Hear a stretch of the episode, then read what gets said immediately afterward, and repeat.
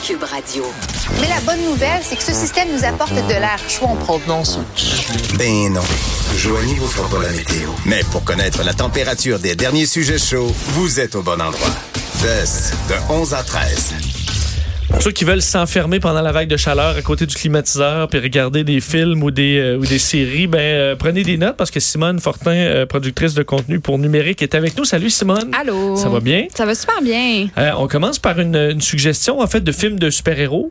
Ça, ben, ça, ça rentre, c'est un C'est super-héros. tout à fait un Mais super-héros. nouveau qu'on qu'on a. Ben, est-tu nouveau ou il est pas nouveau? Il n'est pas nouveau, ben, dans le sens que les BD sont très vieilles. La BD originale, c'était genre dans les années 40. OK. Mais là, on parle de Shazam. Fait que On là, c'est DC. on Maintenant, l'a je parle ramené, beaucoup de Marvel. disons, à la vie. Là. Tout à fait. Oui, vraiment, parce que honnêtement, euh, c'est en tout cas personnellement là, un des meilleurs films de DC. Si c'est pas mon préféré, j'avais beaucoup aimé Wonder Woman, bien sûr, mais Shazam là, j'étais crampée du début à la fin. J'ai vraiment eu beaucoup de plaisir. Parce qu'à la base, c'est pour un public plus jeune?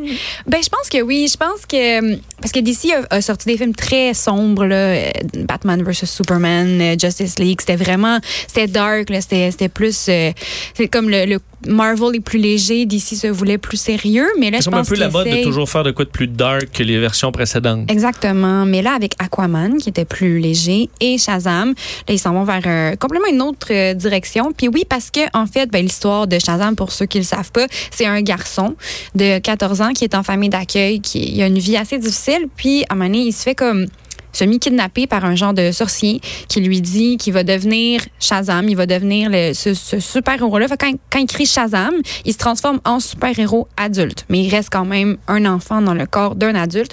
Vu que le personnage principal, c'est un enfant, puis son meilleur ami aussi, c'est un enfant, ça peut faire plus enfantin. Mais moi, étant une adulte, euh, j'ai beaucoup, T'as aimé ça? j'ai adoré ça. J'ai vraiment vraiment ri. Puis c'est ben, en fait euh, ben, le méchant là, c'est euh, Dr Savannah. Oh, c'est vraiment un nom de méchant.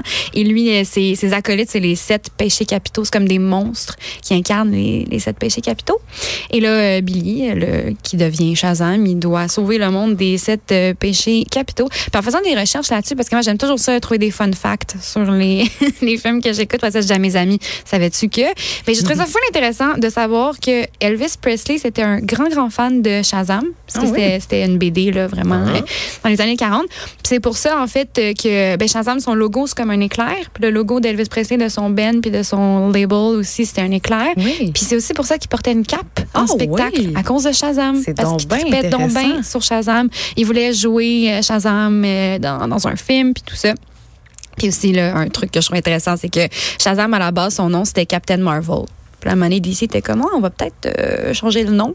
Ouais. Parce qu'il y avait aussi Captain Marvel chez Marvel. Bon move. Oui, excellent move. Surtout que le film Captain Marvel est sorti il n'y a pas longtemps. Ça aurait porté à confusion, mais c'est complètement différent. là. Il n'y a aucun, aucun lien.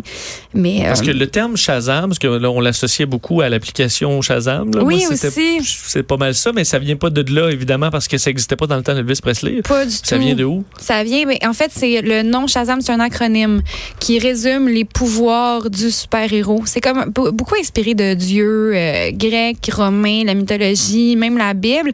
Et euh, mon Dieu, je vais m'en souvenir? Ah, je l'ai, je l'ai écrit. Donc Shazam, c'est euh, la sagesse de Salomon, la force de Hercule, l'endurance d'Atlas, la puissance de Zeus, le courage d'Achille et la vitesse de Mercure. Ah. Donc, il est très, très, très puissant.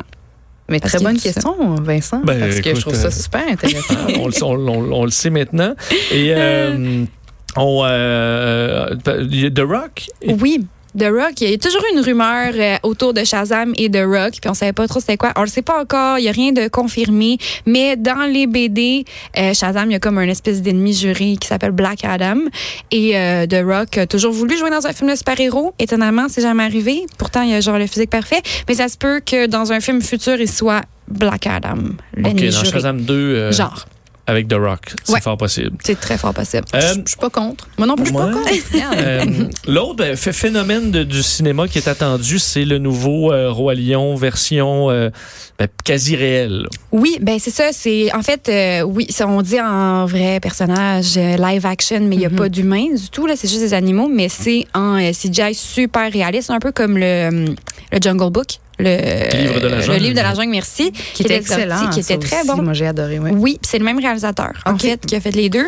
Et le, le, le CGI a de l'air. Ben, en tout cas, j'ai juste vu les bandes annonces, ça a l'air vraiment extrêmement. Moi, je pleure extrêmement déjà bien juste fait. en voyant les bandes annonces. On dirait que ça me tente tellement, mais là, j'ai peur de ne pas pouvoir euh, me contenir, tu sais, d'être euh, la lourde, là. Est-ce que c'est bien, est-ce que c'est bien reçu à date? Parce que est-ce que c'est vu comme étant justifié d'avoir tout refait ça pour euh, Ben la c'est même ça, histoire? c'est ça qui arrive. À chaque fois que je viens, je parle d'un film de super-héros puis un film de Disney là, c'est vraiment comme puis c'est souvent les, les mêmes producteurs qui Ouais. se mettent de l'argent dans les poches, mais c'est ces temps-ci là, c'est vraiment la grosse mode, mais celui-là, je sais pas si c'était nécessaire parce que quand c'était un dessin animé, je veux dire, c'était cute.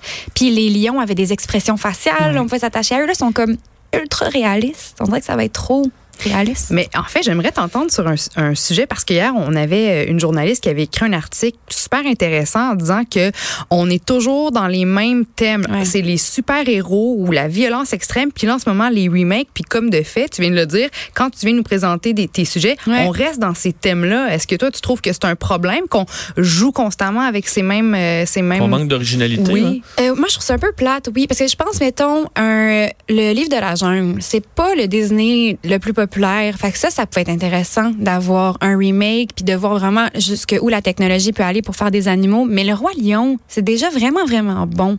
Je pense que c'est le fun. Puis tu sais aussi, les super-héros, moi, je suis très pour les super-héros parce que les, ben, les BD, c'est, c'est pas un médium que les gens consomment beaucoup aujourd'hui.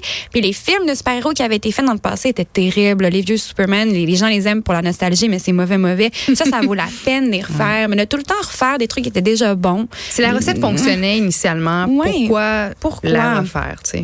Tout à fait. C'était quelque chose comme euh, La Belle et la Bête. là. Ils ont quand même pu corriger certains trucs qui faisaient aucun sens dans la version en dessin animé. des fois, ça, des fois, ça peut valoir la peine, mais clairement, en ce moment, il y a un manque d'originalité. là, J'ai envie de dire, tout le monde écrivait un film, il va sûrement se faire faire. Il n'y a rien de nouveau. Parce qu'un film comme- en noir et blanc là, qui a mal vieilli, euh, mais je veux dire, le roi lion, c'est encore, ça m'apparaît encore beau à voir. Là. Tout à fait. Ça vieillit pas beaucoup des dessins animés en couleur. Non, puis tu sais, voir un lion euh, mourir en super réaliste, c'est un peu plus traumatisant qu'un dessin animé. Ben. Est-ce que tu le sais si on adoucit ça? Au moins? De ce que j'ai entendu, les, les critiques qui ressortent beaucoup, c'est que c'est quasiment trop réaliste. Hein? C'est vraiment Je vais me fermer les yeux pendant ce bout-là. Ben, tu sais, c'est- c'est Ouais, juste tu pas vois, que c'est les des- oreilles et faire nan, nan, nan. ben, c'est ça, mais c'est juste, c'est c'est moins, les personnages sont moins attachants. Ils n'ont pas le petit sourcil euh, qui vit quelque chose ou il y a des un petit sourire. tu sais, C'est des lions.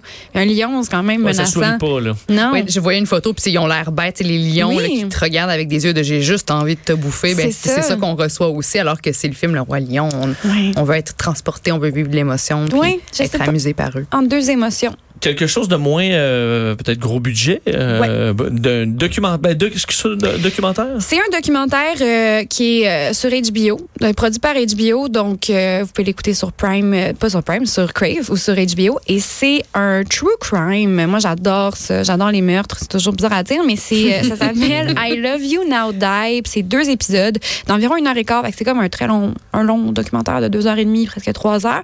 C'est sur le cas, c'est arrivé il y a pas si longtemps que ça. là. Je pense que c'est en 2014. Euh, Michelle Carter qui a été accusée d'avoir poussé son chum à se suicider parce qu'elle lui envoyait des messages textes pendant qu'il était en train de le faire. C'est comme un cas vraiment spécial parce que dans le fond, son copain était euh, super déprimé, suicidaire depuis très très longtemps. Ils ont commencé à sortir ensemble, mais ils ont vécu leur relation juste par message texte puis au téléphone. Ils se sont jamais vus en personne. Mais ils se disaient qu'ils C'est- s'aimaient puis tout. C'est déjà une recette euh, pour un couple euh, Ouais, pour le dysfonctionnel, pour le Tout à fait. désastre. Mais c'est ça qu'on réalise en écoutant le documentaire, c'est que les médias l'ont vraiment, euh, ont vraiment dit que c'était elle qui était la grosse méchante, mais dans le fond, c'était une relation un peu abusive. Lui, lui demandait tout le temps de l'attention. Puis, tu sais, dès qu'elle voulait l'aider et qu'elle disait, ah, on va, on va te trouver de l'aide, il disait, non, non, tu peux rien faire pour moi. Qu'à Mané, elle a embarqué dans son plan. Puis, elle était comme, OK, ben, je vais t'aider à réussir à poser ce, ce geste. Puis euh, finalement, c'est ça, là, la grosse affaire, c'est qu'il l'a fait dans une voiture, là, quand tu pars le, le gaz.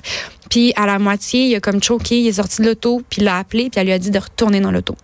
C'est pour ça vraiment qu'il qu'il est accusé. Puis c'est super intéressant parce que, est-ce qu'envoyer un message texte, c'est criminel? Ou est-ce que, tu sais, comment tu peux Effectivement. déterminer, mais elle a, en tout cas, là, je, je veux dire, c'est pas un punch parce que vous pouvez juste Google son nom, là, mais elle a été reconnue coupable d'homicide involontaire, puis elle a fait 15 mois en prison.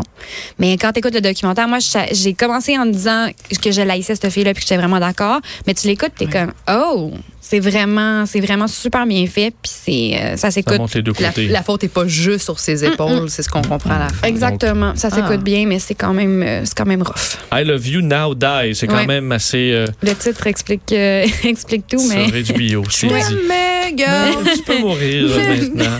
Euh, Simone, c'est vraiment intéressant. Tout est noté. Un gros merci. ça me fait On plaisir. se reparle la semaine prochaine. Oui, bye.